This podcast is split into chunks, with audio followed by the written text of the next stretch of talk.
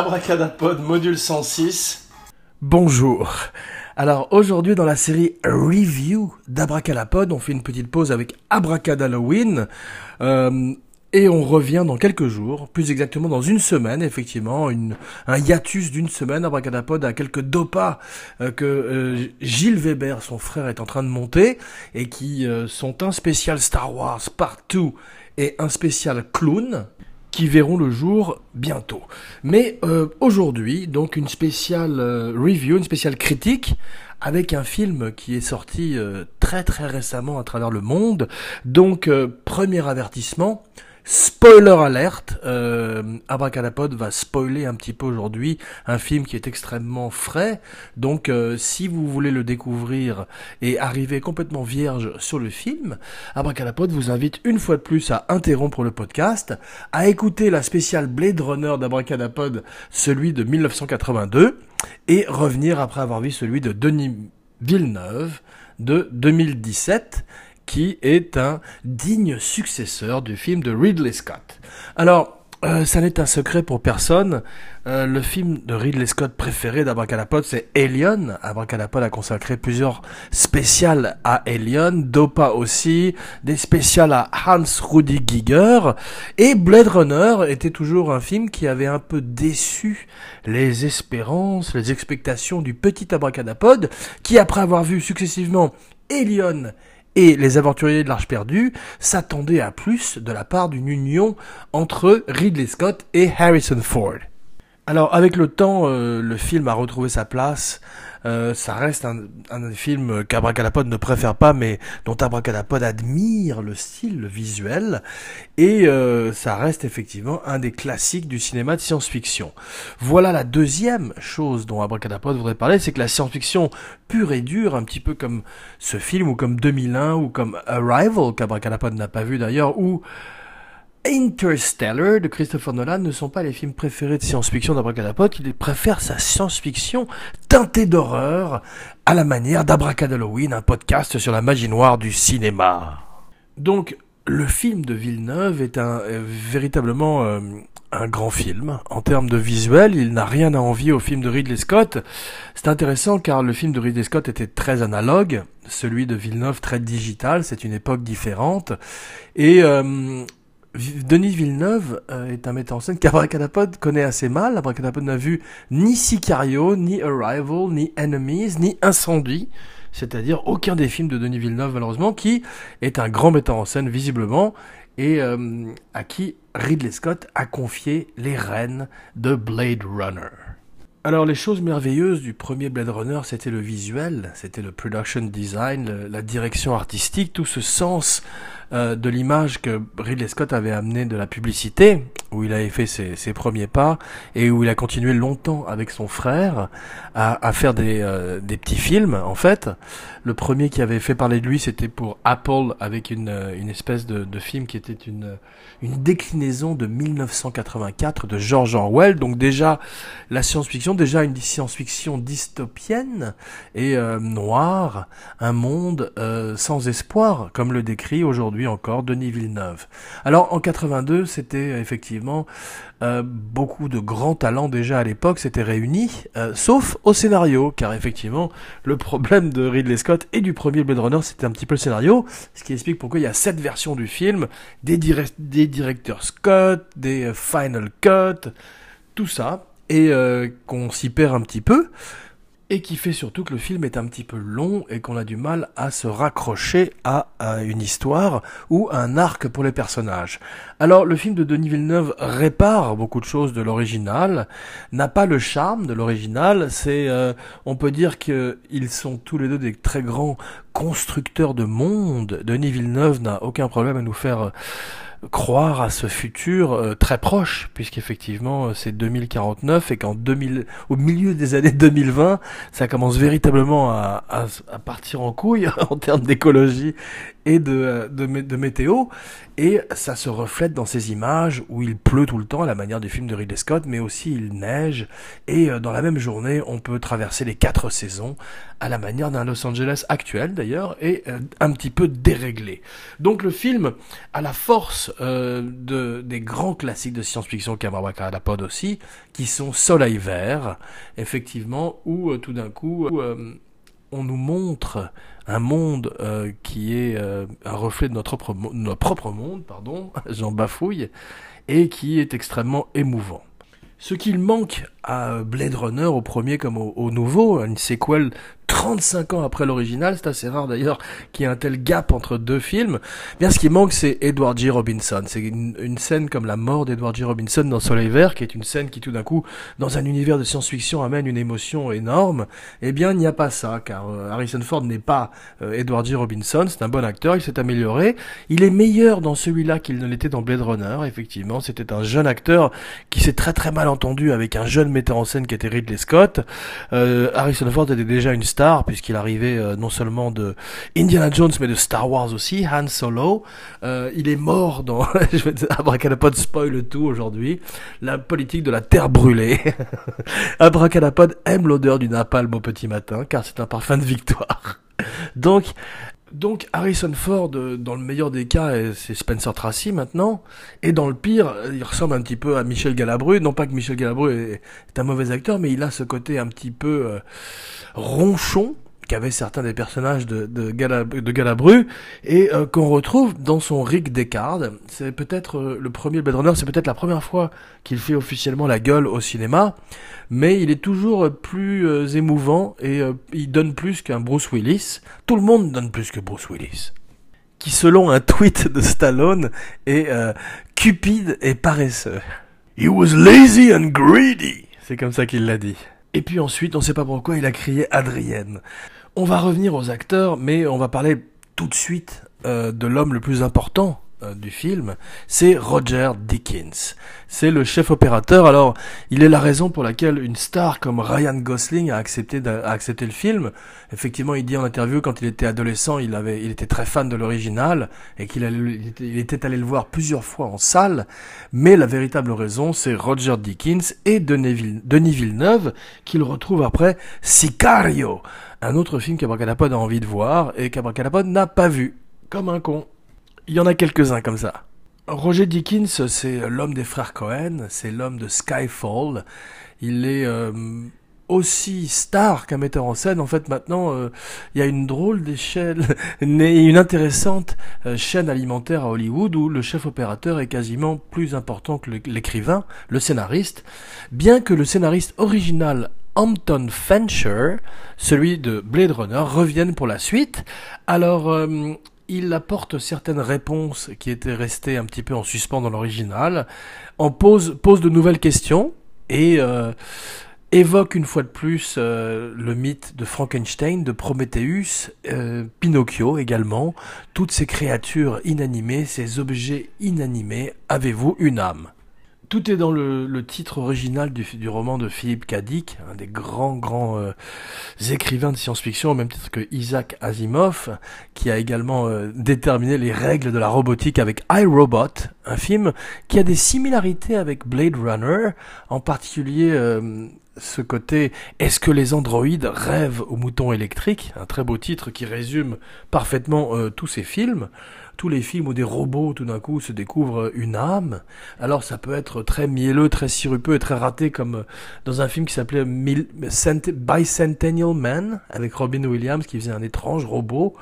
Et ça peut être assez réussi dans iRobot où euh, Andy Tudyk avec la motion capture faisait Sony, un robot magnifique qui avait une très belle scène avec euh, Will Smith qui lui demandait est-ce que vous pouvez écrire une symphonie? Et le robot lui disait non mais toi non plus.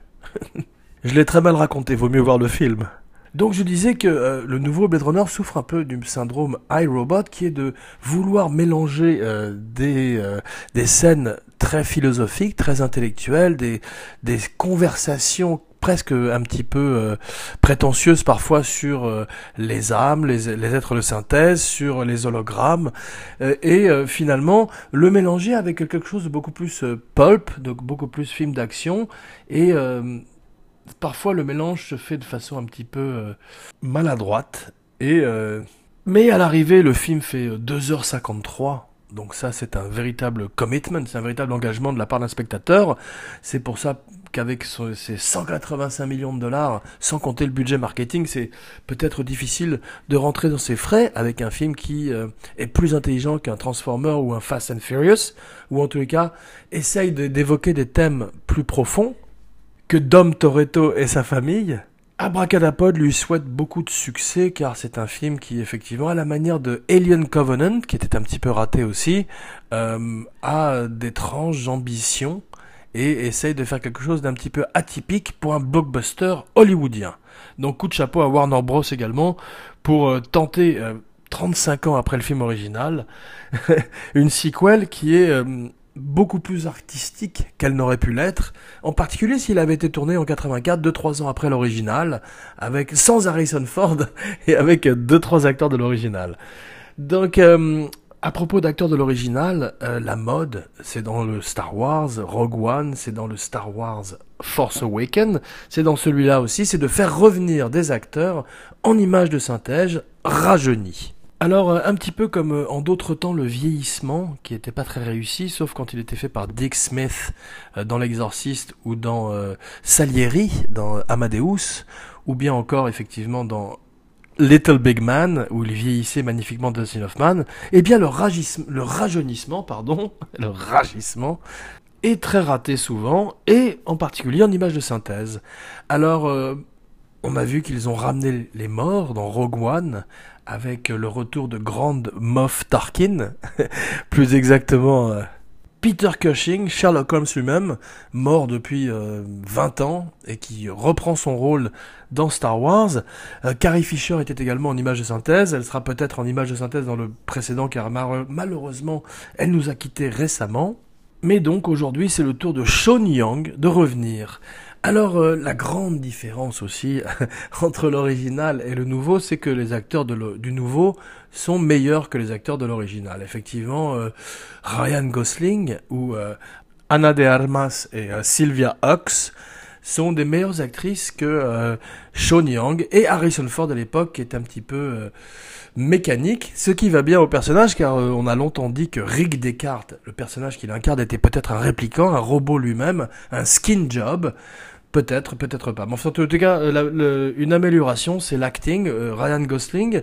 Abracadapod ne sait pas encore s'il aime ou n'aime pas Ryan Gosling. Il a une étrange tête, mais c'est très certainement un formidable acteur qui peut passer d'une légèreté comme La La Land, euh, qu'Abracadapod n'a vu qu'à moitié, et à Blade Runner, où pour la première fois il joue un héros, pour la première fois il joue un homme d'action, et surtout pour la première fois il joue un robot. Cette fois-ci, euh, le doute n'est pas permis. Dans les premières images du film, on nous dit qu'il est un robot, contrairement à Rick Descartes, dont on ne sait toujours pas s'il est un robot, mais peut-être que non, car il a l'air bien vieux dans ce nouveau film. À moins que ce ne soit un robot qui vieillisse, comme dans les Terminators, où Schwarzenegger est de plus en plus vieux. Pour l'instant, ce que je peux dire de Ryan Gosling, c'est qu'il est mieux que Charlton Heston dans les films de science-fiction qu'il a fait comme La planète des singes, The Omega Man, Le survivant et bien sûr Soleil vert, mais il est moins bien que Kirk Douglas. Donc euh, peut-être que dans l'avenir, il deviendra aussi bien que Kirk Douglas. On peut euh, lui souhaiter. Sa compagne dans le film est jouée par Anna de Armas. Euh, la plupart des acteurs du film semblent être des mannequins. Elles sont euh, magnifiques et à la fois des très bonnes actrices. Donc Abracadapod s'en réjouit. Voici venu le temps des rires et des chants car une nouvelle génération d'actrices semble voir le jour. Des actrices qui sont euh, magnifiques comme des mannequins et qui en plus savent jouer la comédie et le drame, en particulier dans ce film où il y a une véritable histoire d'amour entre euh, un robot et un hologramme, et on y croit grâce au talent de Ryan Gosling et au talent de Anna de Armas. À leur poursuite est Sylvia Hux, un autre mannequin et une femme très très belle également qui joue euh, un personnage qu'on a vu déjà dans les films euh, et qui amène justement ce côté un petit peu plus série B au film. Abracadapod aime bien, mais ça clash un petit peu avec ce côté philosophique et ésotérique et cryptique du reste du film, c'est euh, elle joue une espèce de Terminator, de Terminator femme qu'on avait vu déjà dans euh, Rise of the Machines, le Terminator 3 qui est pas le meilleur, mais pas le pire non plus. Le pire c'est euh, le dernier, Genesis, et après Salvation.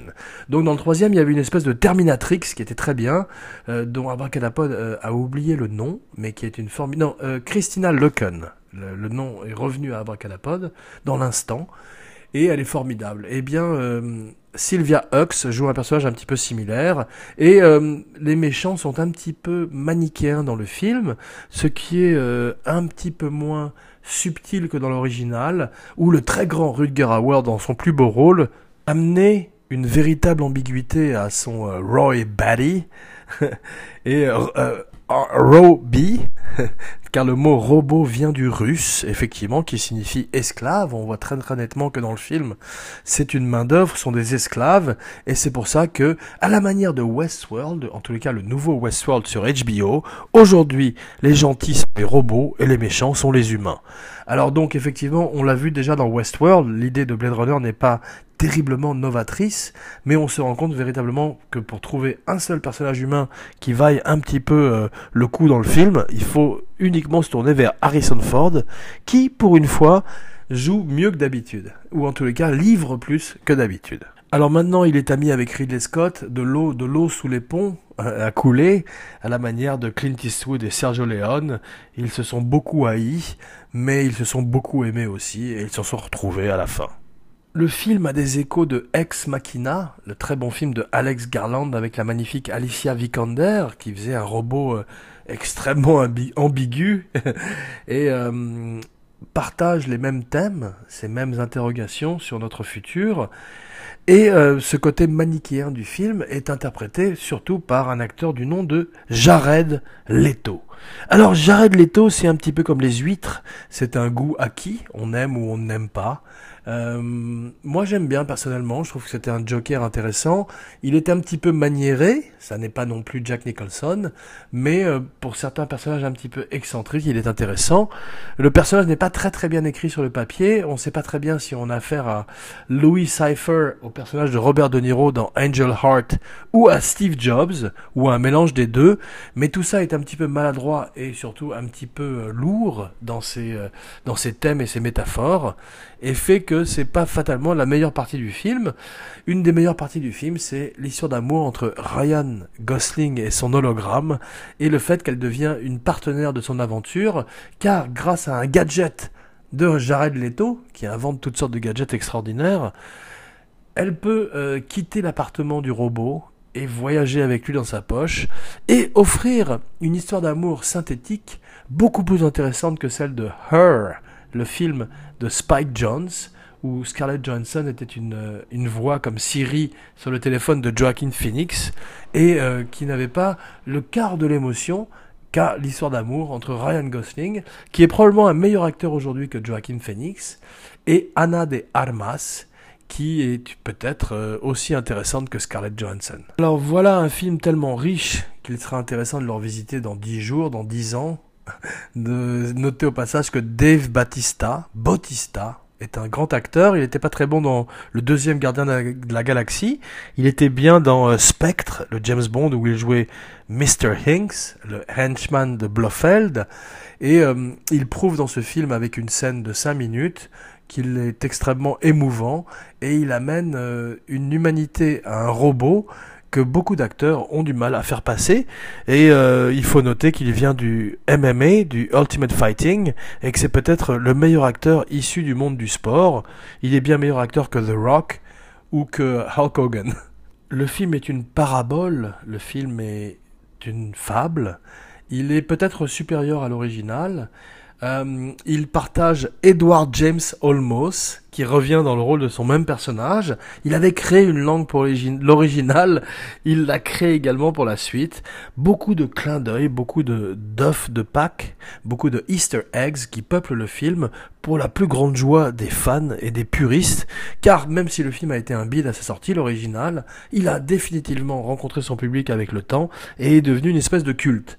Alors, le côté film noir du premier qui énervait un petit peu Abracadapod, cette voix off, ce saxophone, en tous les cas, euh, est, fini aujourd'hui. On est beaucoup plus dans un thriller, dans un film d'action, et euh, la musique de Vangelis, qui était magnifique dans l'original, est aujourd'hui remplacée par une extraordinaire musique de Hans Zimmer, qui poursuit un petit peu euh, sa recherche qu'il avait fait avec Christopher Nolan dans Dunkerque, qui est de finalement quitter les thèmes, quitter les mélodies, pour arriver à une musique discordante, dissonante, qui est beaucoup plus proche d'une émotion euh, viscérale que véritablement d'une histoire et qui permet de sous-tendre une action de façon magnifique. Alors pourquoi tout le monde traite toujours les robots comme de la merde dans les films? Ça, Abracadapod se le demandera toujours.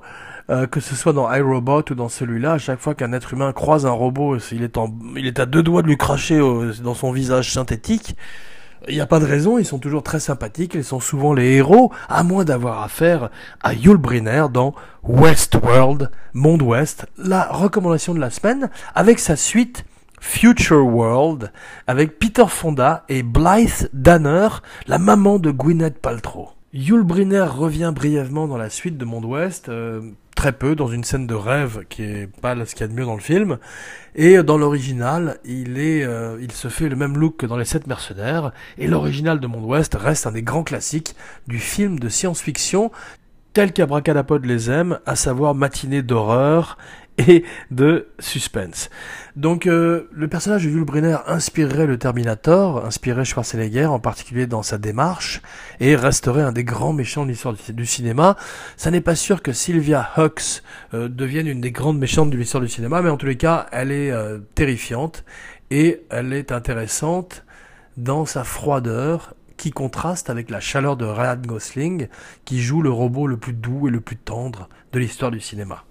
Le film est bouleversant parce qu'il nous dit de notre monde, effectivement, les premières images nous montrent euh, un monde dévasté, un monde où euh, des plaques solaires ont remplacé les champs, un monde où San Diego est une poubelle, un monde euh, où il pleut tout le temps et où effectivement il y a un arbre mort est le seul symbole de la nature qui nous reste. Alors, c'est la force de ces grands films de science-fiction de tirer une sonnette d'alarme, comme le faisait Soleil Vert en son temps. On parle beaucoup de Soleil Vert aujourd'hui, mais Abracadapod a senti un peu la même émotion quand on voit euh, les gens dans les couloirs des appartements de Soleil Vert qui se marchent les uns sur les autres à cause de la surpopulation. Eh bien, on retrouve ça un petit peu dans le complexe d'appartements où vit Ryan Gosling, et on se rend compte que chacune des images du film est designée au millimètre avec le grand Roger Dickens et toute une équipe de très très grands production designers et directeurs artistiques. Alors 2049, Aujourd'hui, on va parler du futur, on va parler des films de 2018.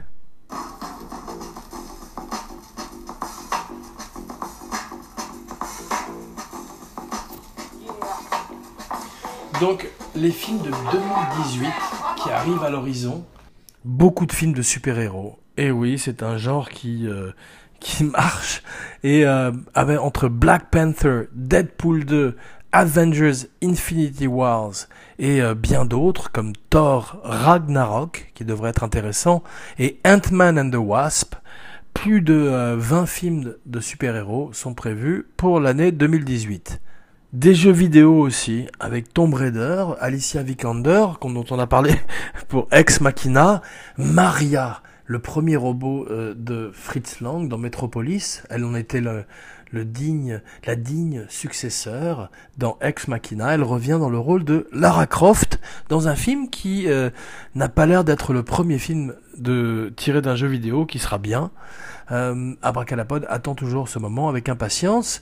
Steven Spielberg va s'y essayer avec Ready Player One où euh, il euh, adapte un livre qui est très intéressant dans lequel des jeunes teenagers se perdent dans un univers virtuel qui s'appelle l'Oasis.